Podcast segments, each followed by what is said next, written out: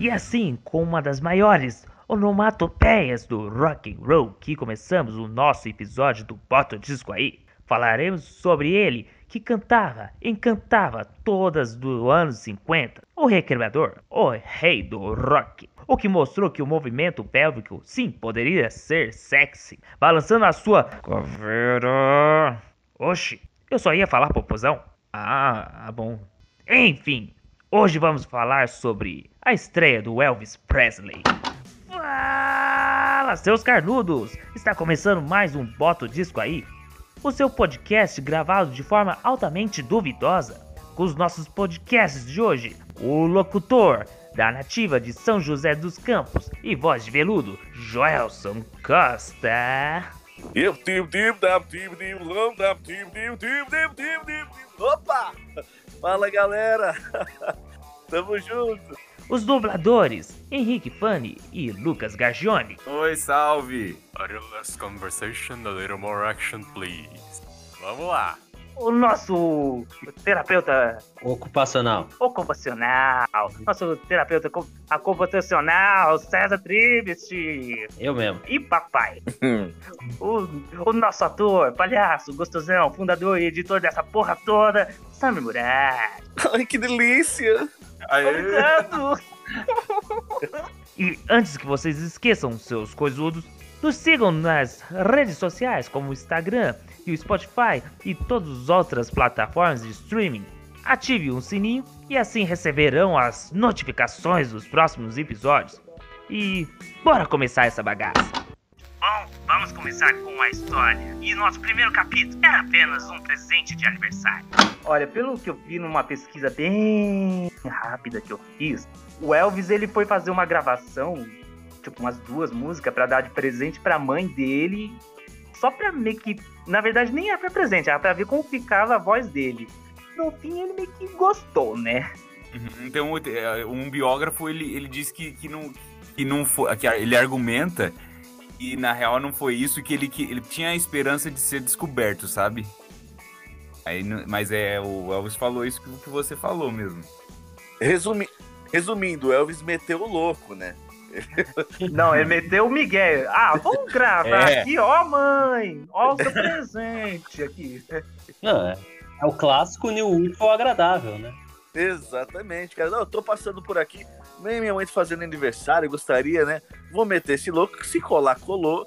Pra falar pra galera, eu vou dizer que é isso, mas a gente sabe que ele queria se testar e se, se aprovar ali, né? Ver se ia rolar ou não, ou ser realmente descoberto. Não julgo, faria o mesmo. Assim, se eu tivesse dinheiro, né, também, né? Mas apesar que eu achei até engraçado, assim, pelo menos eu fazendo a pesquisa, falando, nossa, mas tipo, não era caro, tipo, gravar, mesmo gravando, sei lá, uma música, não era caro.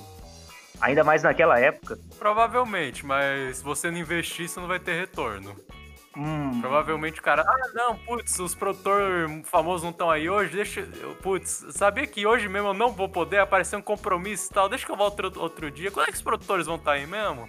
É, porque, cara, você pega, por exemplo, alguns anos atrás, de 90, 2000, né, onde a gente ainda não tinha essa facilidade. Que assim, hoje você pode se gravar em casa, você pode produzir um trabalho de qualidade em casa. É, mas você pega ali 90, ainda 2000, era muito caro por hum. conta dos estúdios. Imagina. Exatamente. É, Ou 53. seja, é, né, é, é um, pô, que presente pra mãe que ia ser esse, né? Porque o cara vendeu o carro que tinha pra fazer isso, né? Porque é, naquela época, então, era um rim pra fazer isso. O Lucas falou assim, investimento. Aí eu fui pesquisar qual que é a data de aniversário do Elvis e o que que ele é? Capricórnio. Investimento! E essas músicas aí que ele, Essas duas músicas que ele gravou, parece que não deu muito certo, né? Porque ele teve que continuar a vida trabalhando como motorista de caminhão. Isso que eu ouvi falar. Eu falei, nossa, imagina o Elvis é, dirigindo um caminhão. Nunca teve um caminhoneiro mais bonito, né? Nossa! E antes ele era loiro. Elvis pintava o cabelo. Eu falei, por que O diachos quê? um, um, um, loiro que não é escandinavo, ele ia pintar o cabelo de, de preto e ia, ia ganhar mais dinheiro do que um loiro. E tá bom, eu vou ficar quieto, mas eu, eu, eu fico imaginando como seria. Justin Bieber não teria feito isso. Provavelmente era moda na Com época, certeza. né? Fala, "Não, Você não consegue imaginar o loiro. Mas quanto tempo será que ele ficou trabalhando como caminhoneiro? Ou ele trabalhava e também fazia uns showzinhos à parte por ali, né? Pelo que eu vi de outras coisas de pesquisa, o Elvis ele frequentava muito a igreja do bairro onde ele morava, que era em sua maioria por negros. Ele é um dos únicos branquelos de lá, então o gosto pela música veio por aí. Se isso me confirma pelo filme, né? Não, mas é isso mesmo. O Elvis pegou muita influência, muita mesmo da música gospel. E, e assim, a gente sabe que, especialmente naquela época, tinha cantores negros com vozes muito características e que, e que cantavam muito, muito bem. E de onde será que veio o rebolado? Deixando uma... as meninas da época loucas. Eu vi que pode ser que ele, ele tinha medo, talvez ele vai tremer as pernas no começo, foi isso. Isso é só um, é uma lenda. Não, ele claramente copiou do Forrest Gump. O que, que vocês estão falando? Eu achava que era da, de volta pro futuro. Não, é Forrest Gump. Assim, pelo menos é, a movimentação, essa forma, por mais que fosse o único, né, assim, pelo menos que eu, eu falar, tem muita influência da forma como o, né, população, os negros dos Estados Unidos se mexem, movem, porque eles se movem, né? O gingado deles é diferente do, do né? Uhum. Estados Unidos principalmente do que os brancos. Então, como dizer, eu acho que a influência do Elvis não é só as músicas dos negros, mas até a movimentação, né? Segundo capítulo, a gravação. Algo novo estava por vir. O, né, onde o Elvis gravou, a Sun Records, lá o primeiro álbum. Também teve o Johnny Cash, também foi de lá, o Jerry Lee Lewis.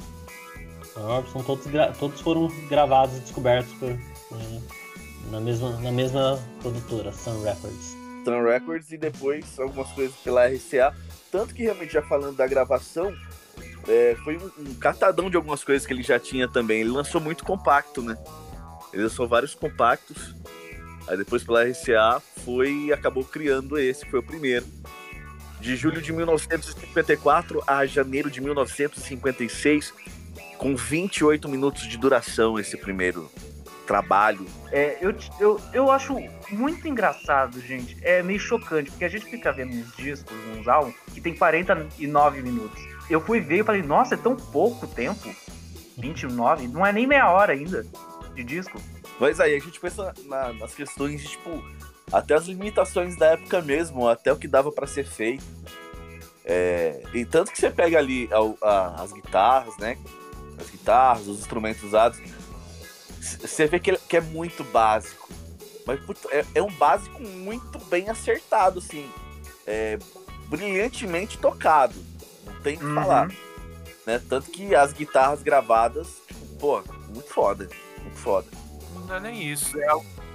É algo eu, acho que, eu acho que é algo que mais que permeia por todo o álbum. Tipo, não tem nada muito complexo musicalmente nas músicas desse álbum só que o que ele toca, apesar de ser básico, como o Joel falou, é tão bom, é tão legal de se ouvir que acaba você acaba ouvindo o álbum inteiro e quando você já já, já terminou, você nem percebe. Envolve a gente. Você, Nossa, Além que as músicas uhum. são muito curtas, né? Aí eu tava ouvindo uma e eu falei, nossa, mas já acabou? Poxa, mas mal começou a música. Elvis realmente Elvis realmente trabalhou aquele gostinho de quero mais de todo mundo. É. Estratégia. Mas é interessante lembrar também que nessa época as gravações, né, no, no caso, ainda não, não era, pelo menos se tinha, não era comum, o cara era gravar em várias. Em, em várias em, como diz, vários takes. Vários, vários takes, então é, a gravação era uma só. Né? Podia regravar, mas tinha que gravar a banda inteira junto quando os Beatles gravaram, eram quatro canais. Eu acho que nessa época não eram quatro ainda, eu acho que eram duas, né? Não, não tenho certeza, eu não pesquisei sobre isso, mas provavelmente de dois a quatro canais. Então, tipo... É, a mentalidade ainda era muito de reproduzir é, o ao vivo no disco. É, essa questão de álbum de estúdio mesmo, no qual aproveita as, assim, as coisas do estúdio e tal, isso vem um pouquinho mais pra frente. E começou as primeiras gravações, eu até pesquisei um pouco, que eles, gra eles gravaram muitas músicas soltas e os singles, né? E geralmente eles lançavam singles e eles não colocavam no disco, mas nessa vez eles, colo eles colocaram. Os, os, álbuns eles eram geralmente feitos mais com as músicas mais lado B, e aí depois eles juntavam. Porém, eles juntaram com essas porque foi um grande estouro. E tem o Heartbreaker Hotel, que ele estourou tanto, ele acho que vendeu um milhão de cópias, que eles falaram, não, aqui a gente tem uma mina de ouro, então vamos investir de verdade. Que até por isso ela não está no disco. Deveria. O que, o que é meio bizarro. Pois é, é engraçado isso. Teve os singles que ele gravou antes no Sun Records, não É. foi? Isso. Eu acho que é isso. É, teve, teve os singles que ele gravou antes no Sun Records, antes de mudar pro RCA pra terminar o disco, que estão nesse álbum, mas os singles que ele gravou antes, como Heartbreak Hotel, I Forgot to Remember to Forget, que são bons, não estão no disco. Eu acho que a ideia na época provavelmente era até o pensamento de, de custo, assim, tipo, ah, se a gente lançar a música dentro do álbum, as pessoas vão parar de comprar o single. Então, Ah, entendi. não sei, eu ima- eu imagino que tem um, rola um pouco disso, assim, tipo, vamos usar o álbum pra uma, como diz, essas músicas mais B, Exclusividade. e pra poder continuar vendendo o single. Tipo, ah, por que, alguém ia comprar só Heartbreak Hotel se ele pode pegar 12 músicas com Heartbreak Hotel? Uhum. Tem, tenho sim, não exatamente da gravação em si, mas pelo que parece, esse álbum do Elvis tá. fez muita coisa que era diferente pra época. Um dado que eu consegui levantar aqui é que quando o, a RCA comprou o contrato da Sun Records, foi por um valor de 35 mil dólares, que pra gente hoje não parece muito, mas pra época foi um valor recorde. Com certeza. E inclusive vocês comentaram da- do rebolado dele. O que eu encontrei aqui é que tem uma lenda, uma espécie de lenda urbana, que o Elvis não conseguia cantar sem se mexer. Uhum. O que era um problema pro pessoal do estúdio, porque o cara ficava afastando a boca da porcaria do microfone e não gravava direito. E Até, até que os caras, os, os engenheiros de som, desistiram de brigar com o Elvis, falando, cara, pelo amor de Deus, fica parado pra gente gravar direito. Mas ele não conseguia, então eles falaram, quer saber? A gente vai botar um monte de microfone ao seu redor e canta, meu filho. canta, vai. Vai, só vai, pô. Mas amarrando o microfone na cabeça dele.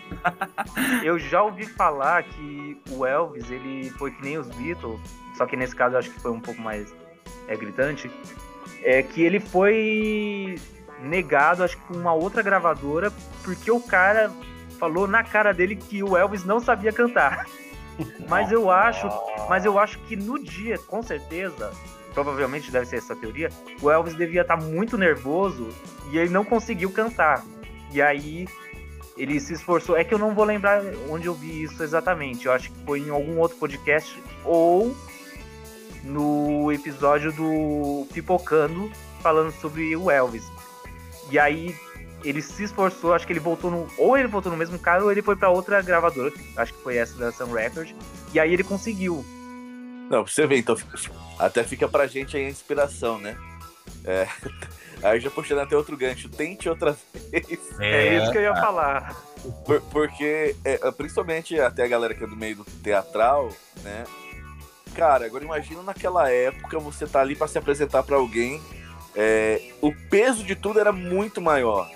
Então você tava ali numa gravadora, você tinha que mostrar, tipo, é agora ou nunca, mano, minha vida aqui. E geralmente quando a gente tá numa situação dessa, a gente trava, né? É, Uhum. muito, é muito tenso. E outra, talvez até os caras não achassem que ah, o Elvis não canta. Mas o trazer um estilo tão diferente é tão diferente na concepção do cara, ah, isso aí não vai dar certo, não. Quando na Uhum. verdade tem, tem muito a dar certo por ser novo. Mas tudo que é novo, às vezes, na, na cabeça de quem tá ali pra Uhum. produzir e, Uhum. e investir dinheiro, quem quer investir? Quer investir em, em, em fórmulas Que tá dando dão certo. certo. Exato. Não quer investir em algo novo, né? Acho que a única coisa, assim, do sentido, assim, né? Boa parte da, do material que foi escolhido para as músicas, né? Além de ser parte de, como diz, né? De cantores que o Alves gostava, né? Que influencia, alguns já faziam parte, inclusive, do, né, do repertório ao vivo dele, né? Não, não foram todas tiradas exclusivamente para o, o álbum, né? Já tinha algumas que ele já, já, já, performava antes. Terceiro capítulo, a crítica.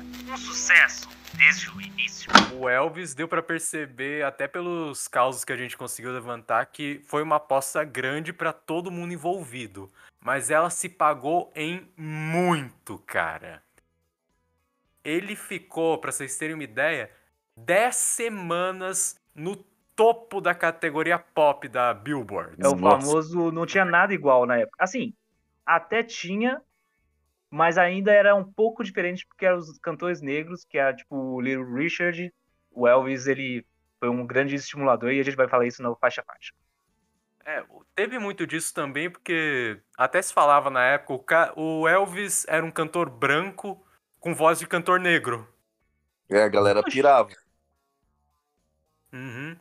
Ele conseguia performar que nem tão quase tão- ah, eu hesito em falar tão bem quanto os outros cantores negros da época, mas então digamos quase tão bem quanto os cantores negros da época, porque especialmente nesse álbum tem alguns covers de músicas de cantores negros como Little Richards, Ray Charles, Jesse Stone, e que eu cheguei a ouvir os originais e cara, por mais que o Elvis cante bem, eu ainda prefiro as versões originais. Então, é isso que eu ia dizer, mas a gente vai entrar lá mais pra frente. Eu vou dar minha opinião mais pra frente.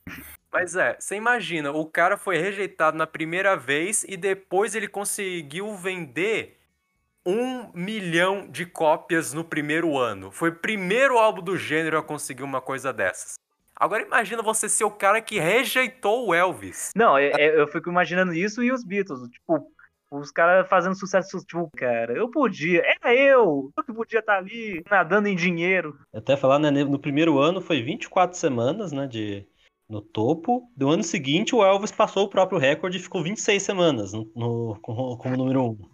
Ninguém vai, ninguém vai passar o recorde, só eu mesmo.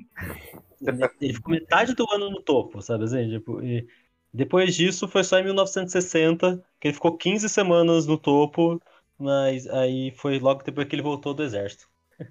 É, que tem esse lance também do exército, que era, que serviu pra deixar ele uma linha meio de bom moço, tipo, porque eu tinha toda a rejeição de alguns pais, então, tipo, ah, ele também serve o exército, Cara, que coisa louca de se pensar que o Elvis, no auge da carreira, teve que servir o exército. Imagina, você tá no fronte de guerra, tiro pipocando pra todo lado, de repente do seu lado tá Beyoncé. Não, não, mas aí é uma boa estratégia, porque aí você tá lá, aí você chega e fala assim, posso atirar no Elvis? Aí alguém atira no cara, aí tipo, assim que eles ganham a guerra. O Elvis, ele é tipo um colete à prova de vida. Eu ia dizer que ia falar da crítica, eu vou falar como crítica, mas é uma crítica de outros artistas, né? É, com o sucesso do Elvis, quem que criticou o Elvis foi o Frank Sinatra, ele falando que o Elvis era uma ameaça para a juventude e que ele não cantava. Então, eu, eu acho muito engraçado que é meio que um negócio cíclico. É, o, o velho sempre vai reclamar do novo. E o Elvis fez Ué. a mesma coisa, só que com os Beatles. É, o Elvis era a Anitta da época. O- que, o que ele trazia, cara, é, é, principalmente como começou a mexer muito com a meninada, a mulherada ficava louca. Meu, os caras ficavam tudo puto. Tipo, meu, que, mas que é isso? É, é- é- seria tipo um show de funk. Porque o que ele causava era. e- e é muito louco isso. Sim. Frank Sinatra recalcado. Beijo no ombro. Recalcado. É engraçado essa história do Frank Sinatra quando você pensa que nesse álbum tem uma música que o Frank Sinatra canta, que é Fly Me to the Moon. Então, né? Não, eu perdão. acho que ele não gostou do, da versão do Elvis, é isso. Acho que ele falou assim, a minha versão é melhor, esse cara aí tá... Não era apenas um rostinho bonito. Agora vamos falar da Aí na minha pesquisa, a capa foi classificada como o número 40 na lista das 100 maiores capas do- de álbuns do- da Rolling Stones, publicada em 1991. Que pra mim não é à toa. É, ela foi tirada pelo fotógrafo Fort Homer Hestery Emery em Tampa, Flórida, em 31 de julho de 1955. E pensou que Popsy Hamilton tivesse tirado a imagem, mas não, foi esse outro carinha. E eu, eu e é muito legal que assim, ela atravessa gerações, né? Porque em 1979 ela seria reproduzida, não igualzinha, é claro, mas pelo The Clash no London Calling. Só que no caso não é um. É, o baixista não está tocando seu baixo, ele está tacando no chão de raiva, mas tem as mesmas pontes e cores que nem o do Elvis. É, a mesma, é igualzinho a distribuição, né? Da, É, das fontes. a, a capa do London Calling é, ficou em 39. A do Elvis ficou em 40 e a do London Calling do The Clash é a 39. confesso que a do The Clash é mais bonita também. É, a do The Clash, por mais que seja inspirada, ela é mais. Tem uma estética melhor, eu acho. Acho que é, representa. é, Ela já foi mais produzida, né? Aí, Ah. aí, literalmente, tiraram a foto do Elvis e jogaram a letra, tipo. sim. E ficou muito foda. Agora, os caras Sim. pegaram isso, vamos melhorar e, né? Eu gosto dessa capa porque ela é, porque ela é honesta. Tá escrito lá, Uhum. Elvis Presley, e você está vendo a cara do Elvis tocando, mano. Mano, você sabe exatamente o que você tá comprando, que beleza. A gente já falou de capas maravilhosas aqui, como Dangerous, do Michael Jackson. E se vo- você vê uma capa que é só a foto do Elvis tocando, eu sei que é uma capa antiga pra caramba, mas é refrescante de ver. Fazia tempo que eu não vi uma capa tão simples assim. Sabe o que, que vai vir? É um negócio que vai ser dançante, ele tá gritando aos plenos pulmões e parece que ele está se divertindo tocando ali. Então, eu acho que traduz o que a geração tava pedindo, né? Porque tinham saído da Segunda Guerra Mundial, meio que a juventude pedia por, um, por novos ares, né? Mudando toda a estética e atitude daquela época, né? É uma, uma voz de libertação mesmo, né, cara? Uhum. Essa energia toda que passa, né? É, é nítido, pô. É, é, é muito honesto, é muito verdadeiro. E é bom de ver também, fazendo paralelo com a capa do álbum do Elvis, que com o álbum do The Clash, do London Calling, você vê, ainda que a premissa seja a mesma, você vê não só como o ambiente musical mudou, mas como o próprio rock evoluiu. Porque na Uhum. época do Elvis bastava ter a cara do Elvis tocando e o nome dele. Ah, é exatamente isso que eu quero, vou comprar. Pro London Calling, você tem o baixista arrebentando o instrumento. Que é algo que simplesmente não se fazia na época do Elvis. Não que o instrumento não fosse caro na época do The Clash, mas o instrumento era uma coisa. parecia uma coisa mais preciosa. Sagrado. Uhum. Uhum. Ainda não tinha o punk e tudo pedindo aquela revolução destrutiva. Agora vamos ao faixa faixa. Vamos dar início ao lado A. Com a música dos Sapatos de Camurça Azul. É Blue Should Should, do Carlos Perkins. Well, it's one for the money, two for the show, three to get ready. Now go, cat, go, but don't you step on my blue suede shoe. É engraçado. Antes da gente falar da música em si, eu, eu preciso perguntar a vocês. Algum de vocês já viu um sapato de camurça azul? Não. Não. Deve ser aquele sapato que, cara, deve sujar que nem um, que nem uma louça. Tipo, você não pode fazer nada e suja, cara. Não recomendo. Por isso, que ele, por isso que ele fez uma música inteira pedindo para as pessoas não pisarem no sapato, né, cara? Isso. Fique longe do meu. Tem uma exibição do Elvis que tem o, o sapato, o Blue Sweat Shoes, que seria o- a Uhum. inspiração do, da música, né? E olha, ele não fez, não. O azul é bem escuro. Uhum. Eu acho que não. Eu acho que não teve melhor música de todo o álbum, vamos dizer, do álbum mesmo. Não vamos falar de carreira. Mas eu acho que foi a melhor música que podia ter sido escolhida para dar início ao álbum. Porque ele já chega que nem a capa. Já chega no, na, na, na caçapada. E não é dele, né? Não foi ele que. Ele, o Elvis nunca escreveu uma música na vida. É isso que eu fiquei chocado na pesquisa. Não, Não tem uma música dele. nenhuma das músicas desse álbum é do, é do Elvis. Essa composição aí é do Ca- Carl Parkins, que ia lançar, mas sofreu um acidente. Acabou ficando de molho, não lançou. Aí o Elvis foi lá e gravou. E deu nisso, né? E, tipo, Uhum. era pra ser dele, cara. É aqueles tipos de músicas que se torna dele porque ele meio que ele abraça tão firmemente a música e compõe, é, canta, né, que se apropria, né? É, eu não sei vocês, mas eu não, eu não sei se essa é a minha primeira lembrança do Elvis, porque acho que Elvis ele é aquele tipo de artista que você ouve meio por osmose e você nunca sabe direito onde viu. Porém, eu acho que a minha memória mais marcante do Elvis é no filme da, do Lilo Stitch, de 2002. Ué. E tem essa música. Não, mentira, Elvis? não tem essa música. Tem uma outra música que é mais pra frente, desculpa. Ah, pode escrever, tem até uma hora que o Stitch se veste de Elvis, né? Porque a Lilo, ela amava o Elvis. Ela até leva no banquinho que o Elvis tinha sentado lá no Havaí. Ah, Lilo Stitch. Nossa, eu confundi com o Stuart Little. Não, não, Lilo Stitch. Eu tava pensando no Stuart Little, por isso que eu tava falando, você tem um Elvis no Stuart Little? Mas era confundi os filmes. Ah, mas eu concordo com a opinião do Samir. Essa música abre muito bem o álbum, porque ela é animada, ela dá mesmo vontade de dançar. E como a gente falou, a música não é complexa musicalmente, eu acho até ela um pouco repetitiva, mas ela tem um ritmo bom, ela não não cansa. Ah, a música tem dois minutos, acho que, como diz, quando a música tem um minuto, menos de dois minutos, não precisa ser, não, não tem, é difícil ser muito repetitivo. É, E aquilo, é a, é a vontade de dançar, meu. Você colocou ela numa festa, cara, não vai ter ninguém parado. Não tem como. Segunda faixa. Eu contava com você. I counting on you. All the words that I'll ever know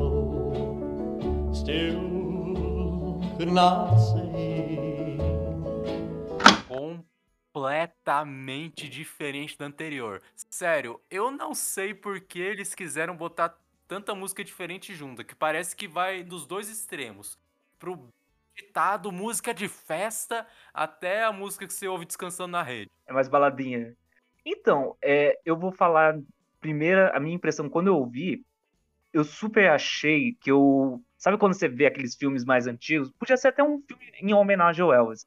E a cena é o seguinte: é a abertura do filme e tá vendo le- lentamente a câmera sobre o cenário da casa. A casa é vazia, ela é bem antiga no Texas, especificamente no Texas, é toda de madeira, com mobília antiga, e tipo, você vê ali o- aquelas vitrolas, só que com até bocão grande. Tipo, essa é a minha imagem nítida da música. É, e eu acho que por ele ser muito variado no sentido de muito alegre e outras baladas, eu acho que tem outros discos assim que eu já ouvi que é o famoso, tá, vamos colocar uma mais rápida e depois tipo dar uma calmada e volta para não ficar sempre muito cansativo no agitado e depois só cair e morrer. Então ele tem essa meio que um pra cima e um pra baixo, um pra cima e um pra baixo. Eu acho que pra não cansar. Eu não sei se deu muito certo. Não, não me incomodou e também não me agradou. Tipo, ok pra mim. É, você, já come... você já começa numa... numa energia lá em cima, do nada, pum, já cai, né? Pod- Poderia ter dado uma. Uma mais me- meio termo antes de chegar nela, né? Exato. Na primeira vez que eu vi, eu não tinha gostado por causa disso. Que eu achei, nossa, tão calma. Depois É, a e- outra. E tem, e tem músicas meio termo nesse álbum Às também. vezes fazia mais sentido na época, né? Não sei. Uhum. Talvez fosse moda na época, realmente. Mas assim, pelo menos pra mim, parece uma música de outro álbum. É, se for fa- falar assim, é uma visão meio geral, né, adiantando um pouco, mas é que eu, eu fiquei, né, considerando essa junção, eu fiquei com a impressão que, que não foi, não foi tomado muito cuidado na, nessa construção das músicas no álbum, assim, tipo, meio que, ah, vamos começar com uma mais forte, depois meio que jogaram lá como eles achavam, não sei. Eu acho que Uhum. fa- eu, eu fico com a impressão que eles não pensaram muito, assim, que eu, eu fiquei com essa impressão do álbum ser meio, como diz, junção de, de várias faixas, assim, sem, sem, sem, sem, sem preocupar muito com o nexo entre elas, assim. Tem uma singles, né? costura. É, exatamente. o Elvis, depois, nos anos seguintes, ele teria lançado muito mais baladas, né? Então não sei se é tipo, ó, ele tem esse agitadão, mas ele também sabe cantar desse jeito. E, e a música não dá a entender, pelo menos, que é sobre. É meio que ele achou uma pessoa que ele sabia que não, não tem como ela deixar ele na mão. Então, por isso que ele fala: Eu estou contando com você. Porém, por ela ser lenta e tem algumas horas que ela fala sobre a mão, eu achei que ela tem um cunho meio religioso ao mesmo tempo. Não sei se vocês tiveram essa impressão. Na primeira vez eu não tive, mas agora que você falou, realmente, analisando um pouquinho mais da letra e tal, com um pouco mais de calma, passa um pouco dessa impressão sim. Que até que eu falei, é a música de que você escuta na rede, porque você sabe que você não tem que se preocupar com muita coisa. Eu estou contando com você. E é- mas é da influência gospel do Elvis, né? A gente sabe que ele gosta desse tipo de música. Talvez seja até por isso que mistura tantas músicas de ritmos diferentes aqui, porque talvez ele não talvez pelo menos quem montou o álbum não soubesse balancear tanto essas influências. Sim. Mas eu. Na primeira vez que eu ouvi, eu não gostei, mas eu acho que as últimas vezes que eu ouvi, eu falei, não, ela é boa, ela é boa. Só que ela choca na primeira vez que você ouve. Terceira faixa, eu tenho um xodó. I Got a Woman, do Ray Charles. E Reynolds Richard. Well, I got a woman way across town. She's a good to me. Oh, oh, yeah. Say, I got a woman. I get a woman way of town. Então, gosto. Ela é meio. Ela é bem simples. Bem simples. Mais simples que a outra até. Deixa eu ver aqui se é isso que eu tenho a dizer. Ah, tá. Ela tem uma versão também do, dos Beatles na rádio do BBC. Eu tenho mais outras pesquisas, mas eu quero falar já direto na minha opinião. Que ela é assim. Ainda bem que a gente tem uma diferença de 66 anos. Porque tem uma frase que eu fico meio assim. "Ah, não, não, ainda bem que, é, que isso é, tá naquele época. Que ele diz assim: ela sabe que o lugar de uma mulher é dentro da casa de noite. Eu fiquei tipo, não. É, tem um pouquinho mais de amor próprio essas pessoas. Mas, enfim, eu tô sendo só o chato, mas acho que toda a música foi indo, indo, indo. Eu falei, ah, legal, tal. Aí quando chegou nessa parte, eu fiquei tipo, "Nha, tá- é, tá, vai. Eu, eu vou passar um pano, só porque é a época. Ela, ela é, mei- é, como diz, em termos de letra, é uma música, é, como diz assim, claramente machista. Não tem nem, tem nem muito como Defendeu. disfarçar nesse sentido, né? Vamos falar assim, Uhum. é aquela coisa, né? E, na época isso era a visão normal de se falar de mulher, não tinha muito como, Uhum. né? Até, né, indo para a composição, né, que a música é do Ray Charles e tudo, é, como diz assim, até com, com relação dos casos dele, com as mulheres que ele tinha. Então, Uhum. então, tá- Fechou. é uma música que eu gosto mais da versão do Charles. Charles Eu não é- ouvi a do Charles, eu ouvi dos Beatles. Eu achei bem legal até. Tipo, ela, ela tem aquele som que os Beatles tinham no começo da, da banda que, que era muito bem influenciado pelo Elvis e muitos desses cantores da época dos anos 50, que é literalmente lançaram várias músicas nos anos de 1956, que tipo influenciariam muitas bandas também dos anos cin- 60 da invasão britânica, tipo Rolling Stones. Acho que é só isso que eu tenho mais a dizer. Eu gosto da música. É como muitas outras desse álbum, ela é simples, fácil de lembrar, mas é agitada e por mais que ela não tenha envelhecido tão bem quanto outras do Elvis, ainda é gostosa de ouvir. Assim, é- aí a música ela é claramente. Vocês disseram você que gosta. o Elvis não compôs nenhuma música deste álbum, né? Não, pelo que eu entendi, ele nunca compôs uma música. A em vida? É, ele sempre foi um intérprete. Igual a que Maria. Bethânia. Eu acho isso que me deixou chocante. Tipo, tá bom, o primeiro disco ele não tinha ah, a coragem, mas, tipo, não, ele nunca compôs nenhuma Nossa, tô em choque.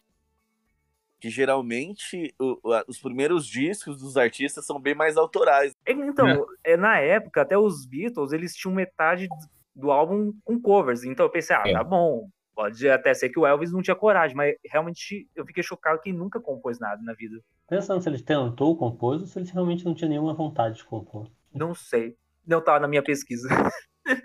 não sei se ele já falou isso na vida também. Quarta faixa, Amor Não Correspondido, One Side Lover Affair, do Bill Chappell.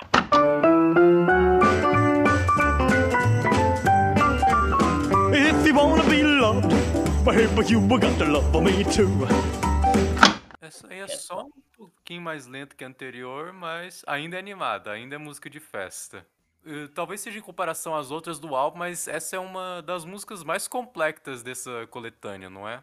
Não é extremamente complexa, mas eu acho mais complexa do que as outras que vieram antes, pelo menos. Um comentário que eu tava lendo na pesquisa que fala assim: não há mulher na década dos anos 50 que não se encantasse com esses versos no ritmo dançante imposto por Elvis. Se você quer ser amada, baby, você tem que amar, me amar também. Oh yeah, porque eu não sou de amor corre- não correspondido. Uau. Bom, eu, eu falaria, ó, tem amor próprio na vida. Você primeiro tem que se gostar para depois gostar do outro. Mas Oh, meu Deus. É isso aí. Eu, eu falaria isso, mas a gente tá muito avançado na época, então deixa isso pros anos 50 do jeito como eles pensam. É, eu gosto do, do piano. É um piano muito gostoso. Isso é um piano bem Little Richard. Sim. É muito legal. Pianoso também, eu concordo plenamente. E aí, uma curiosidade dela, o, né, o, o produtor da, né, do, do disco, lá, Steve Schwartz, ele escolheu, tinha escolhido seis músicas pessoalmente lá, é, na verdade do RH, acho que é. Ele escolheu seis músicas pessoalmente pro Elvis gravar, mas o Elvis só gostou dessa música. Foi a única que ele gravou que o cara tinha escolhido. Então é porque é boa mesmo. Ou o cara tinha um péssimo gosto, as outras músicas eram piores. Eu tinha uma, um resto de pesquisa, mas eu acho que acho que era isso. Acho que é a música que ele mais gosta do álbum. E pelo visto não é favorita de ninguém aqui do, da gravação. Não, porque eu acho que tem. Assim, ela é gostosa, mas. Pô, eu acho que até a Blue Shoes é melhor. Eu Acho que ela. É porque é, tem o lance do clássico do clássico. Eu achei que esse álbum ele ia ter mais músicas que eu conhecia do Elvis, mas por incrível que pareça, não tem tantas conhecidas assim. É a frase do que o Felipe Rafael falou uma vez. O Elvis, pra mim, ele é um cara de singles, ele não é um cara de álbum. E no para a quinta faixa, Eu Te Amo Porque I Love You Because, do Leonel Payne. I love you because you understand it. Acho que depois de, acho que o, o pessoal falou, tá bom, a gente já colocou dois rockabillys bem fervorosos, agora vamos colocar uma baladinha, depois escrita, e ela, ela é bem melosa, ela é bem romântica, que, na minha opinião, dá a entender que, assim, o Elvis meio que encontrou um grande amor mesmo, e o amor está nos detalhes. O amor mora nos detalhes. Exato. é- apesar dela ser melódica, ela não é triste de nenhuma maneira. Ela é bem suave, relaxante, até reconfortante, eu diria, como dormir abraçado com quem você ama. Eu, eu te amo porque você é você, né? O, É, meio que isso. tem nem o que dizer mais, né? Eu acho, não, eu acho que ele conseguiu traduzir esse sentimento muito, muito bem. O Elvis, ah, por mais que ele não tenha escrito Uhum. nenhuma música, pelo menos não desse álbum que a gente sabe com certeza, Que profundo. ele consegue imprimir um sentimento muito forte nas músicas, especialmente nas músicas de romance, de romance. Por isso que tem Aham. tanta música de romance nesse álbum. Tem tanta música que fala eu tô apaixonado, eu tô vidrado em você, eu te amo.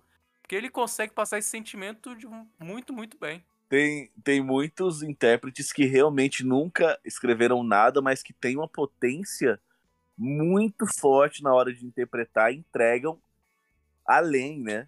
Além, muito além. Então, tanto que a gente fica pasmo de pensar que, pô, o Elvis escreveu, mas o cara entregar tão bem tanto sentimento nas músicas e, e é muito forte. É pelo menos pra frente, né? Quando nesse caso ele, ele é um pouco contraditório sobre o casamento dele. Aí quando eu leio, depois que eu fiquei sabendo, né? Depois eu li essa música e falo assim: ah, não acredite no que os outros falem de mim. Eu fiquei tipo um pouco.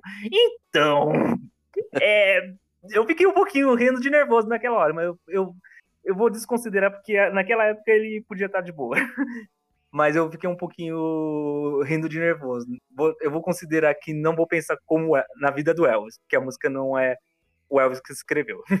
E, meu, e ele, ele era muito louco, tipo assim, você pensar que ele realmente era muito do povo, né?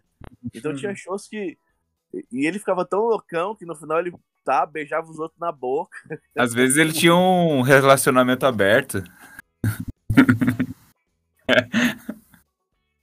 É, é, é, não parecia ser aberto, segundo o filme. Não, não, não parecia. Eu acho, eu acho que ele é só cara de pau mesmo. Mas, mas agora, mas imagina, não que isso seja desculpa, né? Nem motivo. Mas o assédio em cima do cara era medonho. Tem, tem uma foto que eu vi no quando eu tava fazendo a pesquisa que dizia assim: Elvis saindo de tal lugar e chegando, sei lá o Nossa. quê. E ele está sem camisa porque as fãs arrancaram as camisas dele durante a passagem até o carro. Não, não. E sem, e sem contar que realmente foi dito já. Isso, mas, pô, o cara era muito bonito, velho. Porra, É, Era isso mesmo. Você pensava em homem bonito na década de 50, não tinha como não falar do Elvis.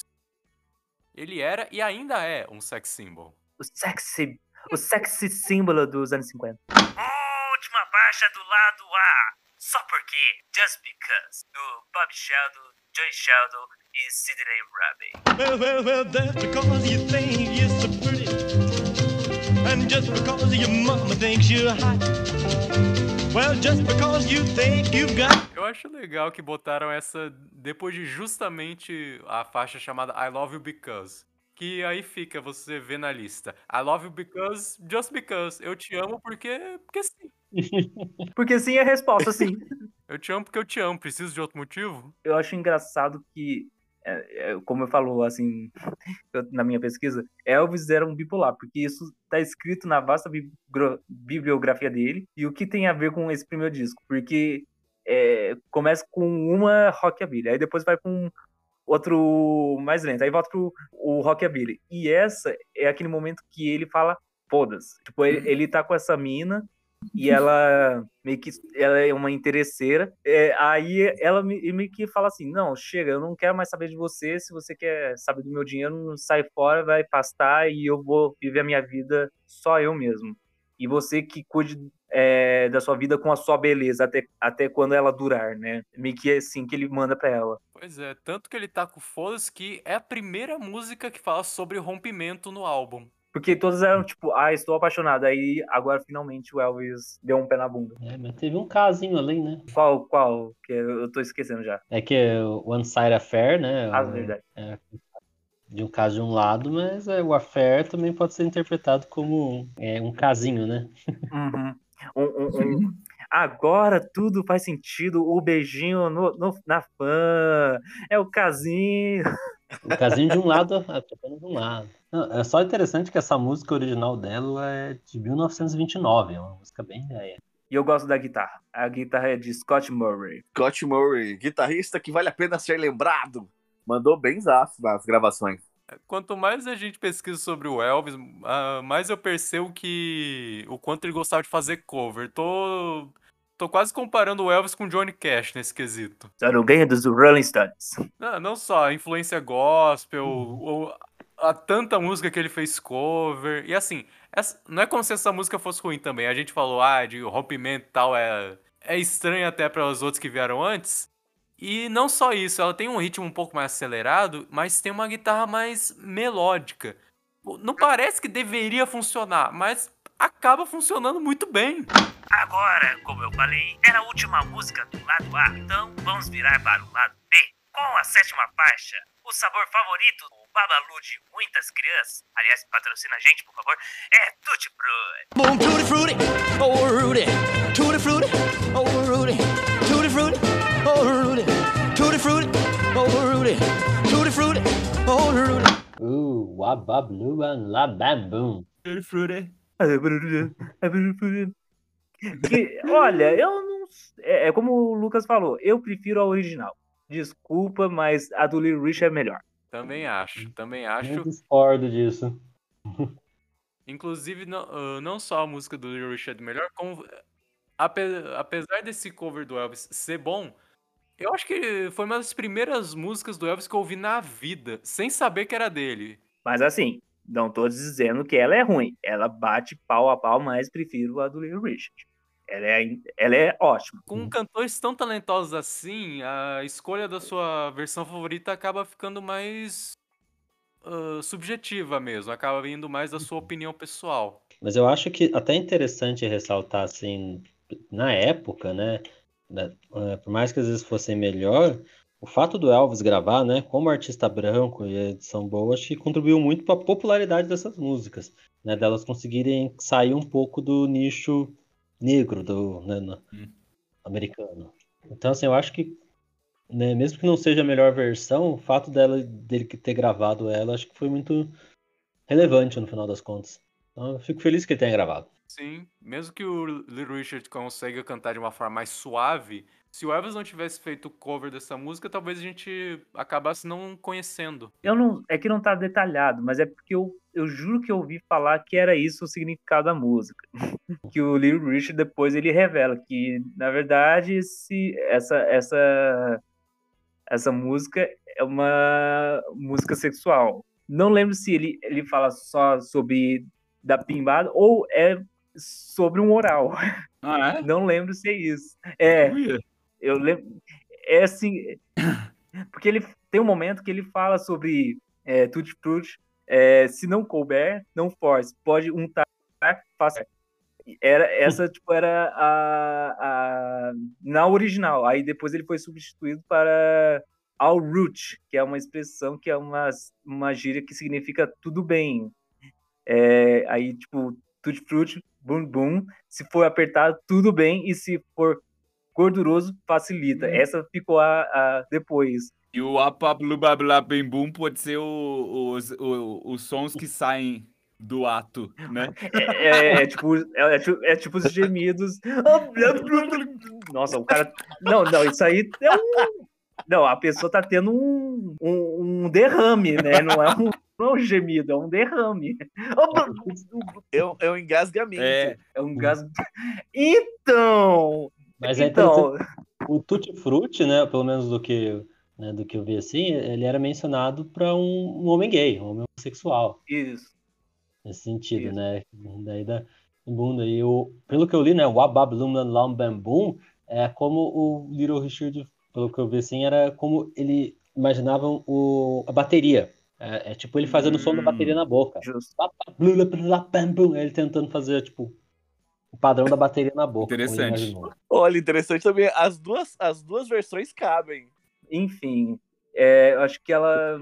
Eu, é aqueles momentos que você fica tipo, gente, eu nunca ia pensar nisso.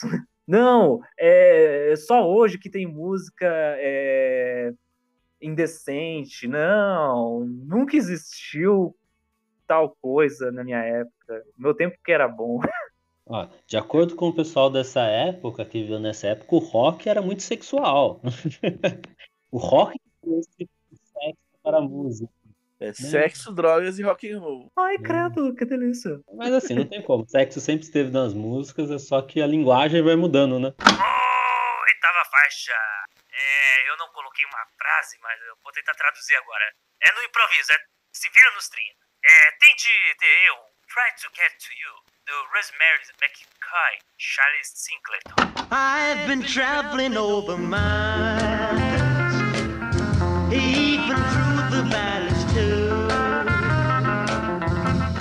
É a primeira que eu falo que te- me lembra a música country desse álbum inteiro. Sendo que o Elvis, o, surgimento do rock era uma junção do gospel, o blues e o country. Tem uma pegada muito country mesmo. Apesar de ser uma balada.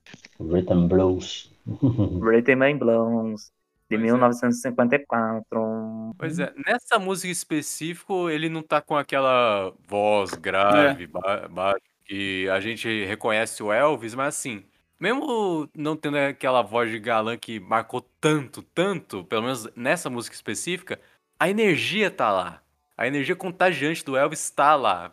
E eu acho que é por isso que ela é a minha música favorita do álbum inteiro. Ela não é nem, nem completamente rápida, nem completamente lenta, ela fica alternando o ritmo e o, o Elvis parece muito à vontade nessa música, brincando com os estilos que ele gosta e sem forçar a voz. Ela é uma clássica canção de uma alma apaixonada, fatalmente separada do amor pela distância, composta por Rose Mac... É, Mac... Como que é? Cadê o nome dela aqui? Sumiu aqui. Por Rosemary e Maggie Steintal. É, ela, ela sim tem uma pegada bem de strip também, né? É bem daquelas... é, daqueles cabarés que, onde as meninas dançam, assim, tem muito essa levada também. A pegada dela. É, é nesse, a partir desse momento que do álbum que eu tipo ouvi um pouco menos.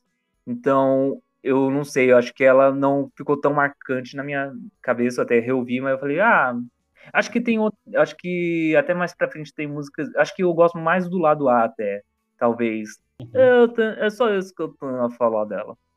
Ah, é interessante que o, assim, essa música foi. É, o Elvis chegou a gravar cinco versões dela, né? Na, na época, né? Por razões. Ele, to- ele, ele tocava piano na música, mas foi tirado o piano no, no take porque o produtor achou que não tava bom pra, pra música. Mas tem aí, tipo, outra gravação que tem a, a versão com piano. Boicote no Elvis Presley, falei. É, e, inclusive, essa música foi adaptada por Paul McCartney para criar a primeira música original do The Quarrymen, os precursores do Beatles. Hum, Essa música, a- a voz aqui dessa música- tá parecendo um pouco. Tá me lembrando um pouco a, a do John Lennon. Será que é só coisa da minha cabeça? Não, talvez não. Acho que é porque o, o John Lennon ele tinha muita influência do, do Elvis. Acho que mais do que o, o próprio Paul McCartney. E como eu falei, o John Lennon, a música In Spite of All the Danger, que é a primeira música gravada do Quarrymen, que era os Beatles antes dos Beatles, John Lennon canta nela. Ó. Assim, a versão adaptada, né? Não é a mesma música, mas é. Nona faixa.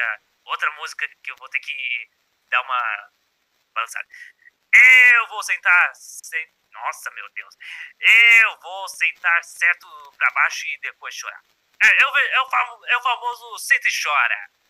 É, I'm gonna sit right down and cry over you. Do Howard Spring e do Joy Thomas. I'm gonna sit right down and cry over you.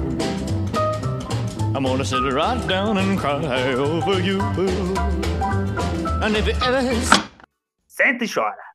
É o, pre- é o primeiro lamento. Pré-lamento. Pensei que você já ia meter um, senta Ah, é, aí. É, Não, não, não. Senta novinha fica pros anos 2000. É, é assim, é, é, é um cara que ameaça alguém e ele irá se espernear e chorar se perder a pessoa que ama. É o famoso. É o que eu falei, é o senta e chora mesmo. É o senta e chora. É um lamento, Alguém mais aqui acha que a melodia não condiz muito com a letra? né?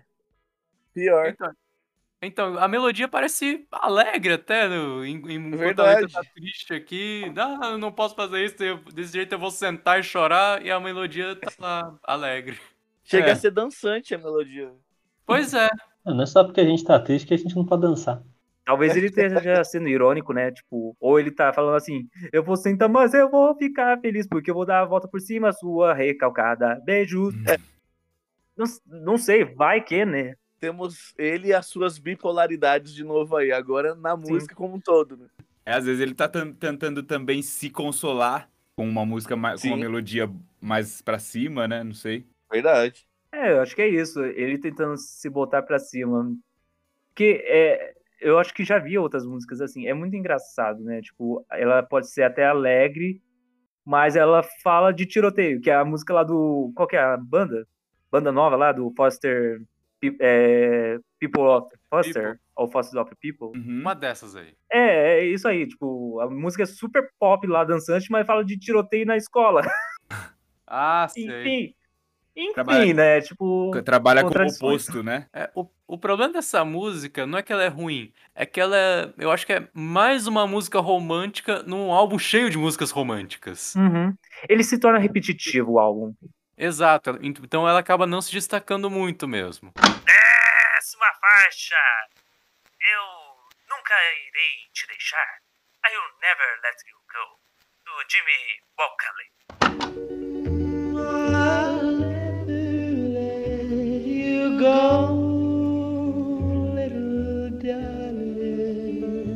Essa consegue eh, ser ainda mais triste que a última. Essa, essa é pra deitar e chorar mesmo, mano. É, é o Senta e Chora, parte 2, o retorno.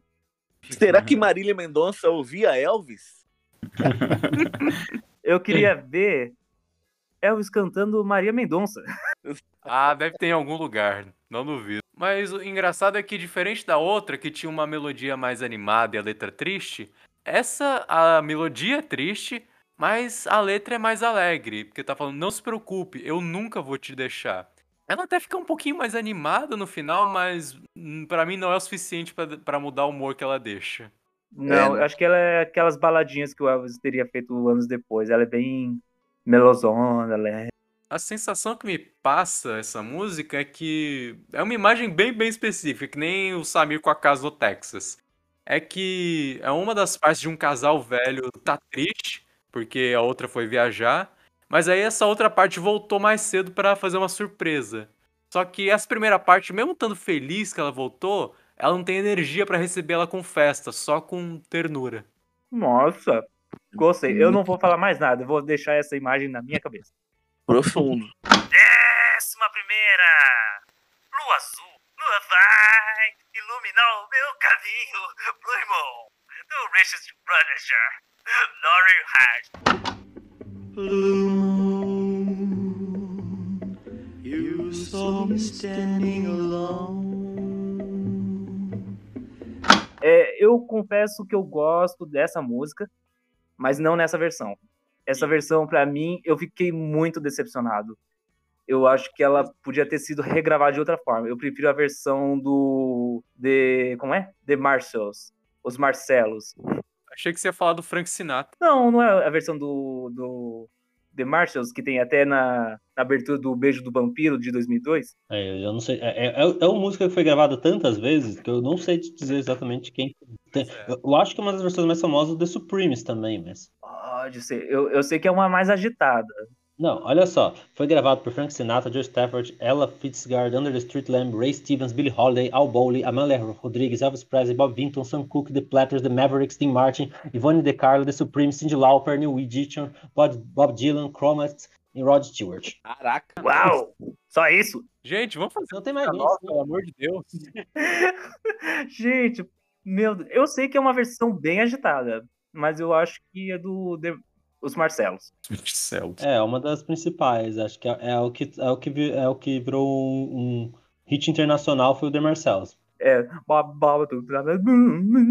é depois, é depois a do, a, do The Marcells é de 61.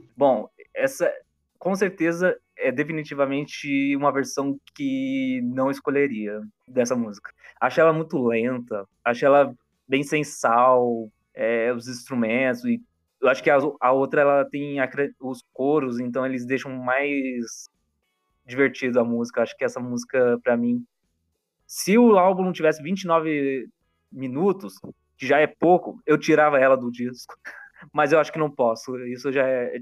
Coloca Heartbreak Hotel. É... Ia fazer um grande estouro. Mais falta Heartbreak então. Até mesmo a qualidade da gravação parece ser pior do que as outras desse álbum. É. Acho que talvez por isso também. Não entendo. Mas faz, isso, faz, isso pelo menos me faz pensar, por que, que será que tanta gente gravou e regravou essa música? O que, que ela tem de tão especial que toca as pessoas que falam, não, eu quero cantar ela? Até se a gente analisar a letra, ela é um pouco diferente das outras desse álbum, que é uma música sobre solidão.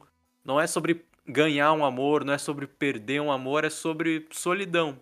Só tem eu e a lua agora, que tradicionalmente é o símbolo dos apaixonados. Acho que todo mundo se identifica, talvez. Acho que ela é fácil de identificar. Tipo, você está sozinha e você olha pra lua e, tipo, nossa, antes era um trisal, agora é só nós dois mesmo que ficou agora. Falam que essa música ela era meio que, como dizer assim, ela meio que foi uma das primeiras a popularizar a balada padrão. Tipo assim, essas músicas de balada dos Uhum. anos 50, elas são, parece que foi, essa é uma das primeiras músicas desse tipo de, de música de balada, tipo do, desse- desse dessas músicas dos anos, dos anos 50. Hum. Por isso que ela foi gravada tantas vezes por ser uma das primeiras desse tipo.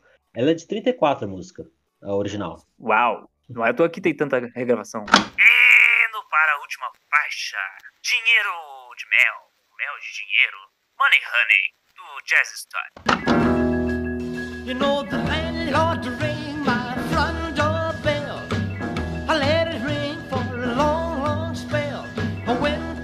Você também pode trazer como dinheiro, querida. Money, money! Eu gosto dessa. Bem atual.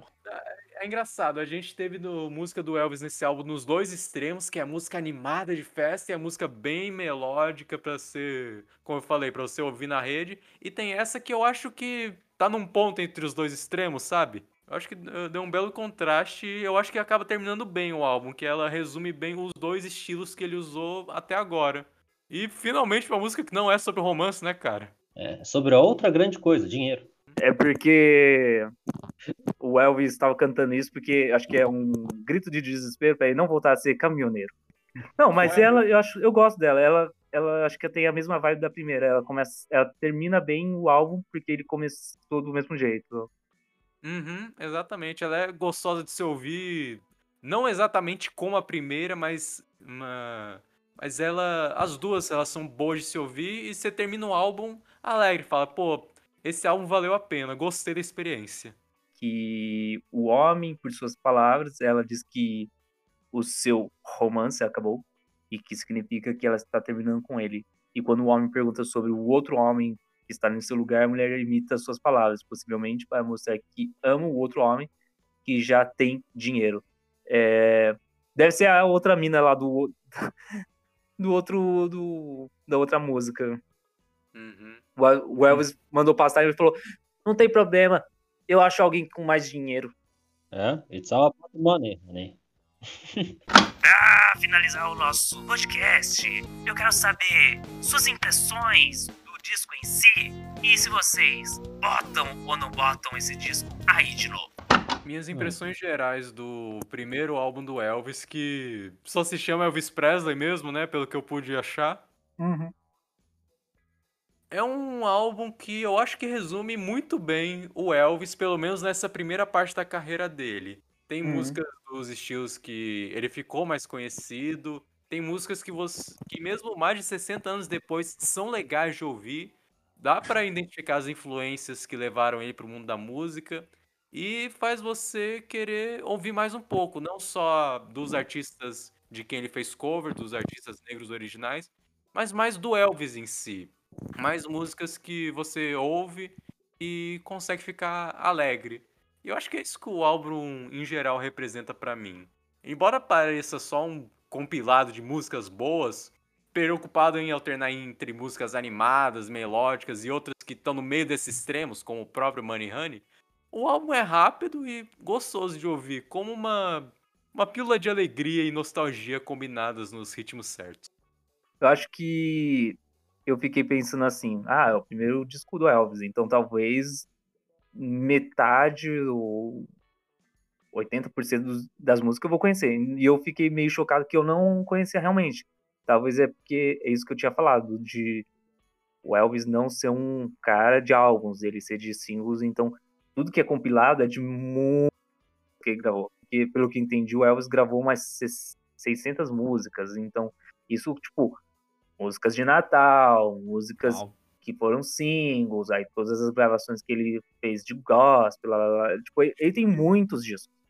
Não sei, eu gosto do álbum, mas eu acho que eu ouviria ele com músicas separadas. Não sei se eu eu consigo ouvir ele tudo igualzinho de novo. Assim, tudo, todas as músicas. Ou é que nem o El. Não, eu ia dizer, ou é que nem o, o o disco do Michael Jackson, do Dangerous, tipo, tinha músicas que eu falei, não, ela nem é. Aí eu fui reouvir separadamente, só ela, sozinha, sem ficar ouvindo o álbum todo. Eu falei, caramba, essa música é muito boa. Então talvez seja muito o lance de elas serem muito iguais pra mim, uma com as outras. Sim, tem uns pro- esse problema ocorre nesse álbum também. Mas o álbum é tão curto e tão gostosinho de ouvir que eu, eu escutaria ele todo de novo mais uma vez. Eu boto disco aí. No meu caso, acho que até pelo fato de ser um. né, como Elvis é um, é um intérprete mais do que, né? Sendo sentido de não compor as próprias músicas, fica faltando aquela, aquele toque pessoal mesmo na escolha das composições, das letras. Fica, falta aquela coisa que eu, eu- sinto falta de, de tipo, ah, o que estava acontecendo para ele gravar aquela música, o que, que ele pensava, porque no final das contas são músicas que o Elvis gostava, mas não são músicas, né, como fala assim, que refletem necessariamente o que ele pensa, ou co- qualquer Uhum. ideias dele, né? E isso também enfraquece um pouco o álbum e eu fico com essa sensação quase de uma coletânea, um pouco assim, sabe? Não um álbum único, assim. Eu tem músicas assim excelentes, assim, acho que principalmente Blue Sweet Shows, é, Tutti Frutti, mas tem versões de outras pessoas, assim, é um álbum eu não reclamo de pôr, mas não é um álbum que eu tenho vontade de tipo, ouvir muito. Isso, acho que resumiu bem. Assim, tipo, ah, se colocarem eu vou, eu vou curtir, mas acho que eu, eu prefiro do- colocar mesmo o Number One do Elvis. que eu acho que é um. Sei, ou os 30 hits. É, exatamente. Esse é. Que no, como álbum em si, não sei, me parece que me faltou uma liga nesse álbum. Eu também reconheço que o, que o álbum é, é bonito, sabe? Tem músicas bonitas. Mas eu não posso sair do meu corpo pra falar diferente. Eu, eu digo, eu Uhum. tenho que falar do meu gosto, né? É, então esse álbum pra mim é, é tipo aquela pessoa que você sabe que é bonita, mas você não pegaria. É. Não, é, foi a melhor definição. Foi a melhor definição. Adoro as metáforas. Quero mais metáforas assim no próximo episódio. Ai, pode continuar, pode continuar. Eu, eu- não, eu terminei, eu terminei. Bem sucinto ele. Eu, eu colocaria esse disco, eu, eu botaria esse disco aí, mas eu botaria pra ouvir com alguém. Eu acho que super dá pra ouvir esse álbum com alguém, em vários momentos. Ah, não, é- na festa talvez não, porque tem várias letras. Talvez um com alguém sozinho, tipo, aquela tem um vinho, tem um fundo de. É verdade. Eu ouso dizer que dá pra ouvir com alguém, ou pra festa, no caso, Uhum. ou sozinho. Por quê? Ao mesmo tempo que você tem essas músicas que remetem a uma festa mesmo, tem aquelas que remetem ao bailinho, ao romance, ao dançar juntinho. E, e pra festa, né? E pro, pro a sós, é, tem essa vibe gostosa de alegria pro ambiente e também essa que remete a um romance maior, uma aproximação maior. Então, eu colocaria, eu boto o disco aí pra ouvir acompanhado. é, independente de colocar ou não, eu acho que foi muito legal. Uma vez eu, eu sempre ficava assim curioso em ouvir o primeiro disco do Elvis, só que eu enrolava muito. E ouvir a primeira vez e falar, e, literalmente, ter aquela sensação de novo de, nossa, estou ouvindo pela primeira vez e ter esse misto de sentimentos de tipo choque de tipo, ah, não sei. E aí depois você ouve de novo e fala, não, acho que é, na segunda vez você melhora e entende um pouquinho melhor a música, tipo, a segunda música que ela é bem lenta e você fica meio chocado. Então, enfim, foi uma experiência muito gostosa de, de ouvir. Acho que é, é isso que eu tenho a dizer.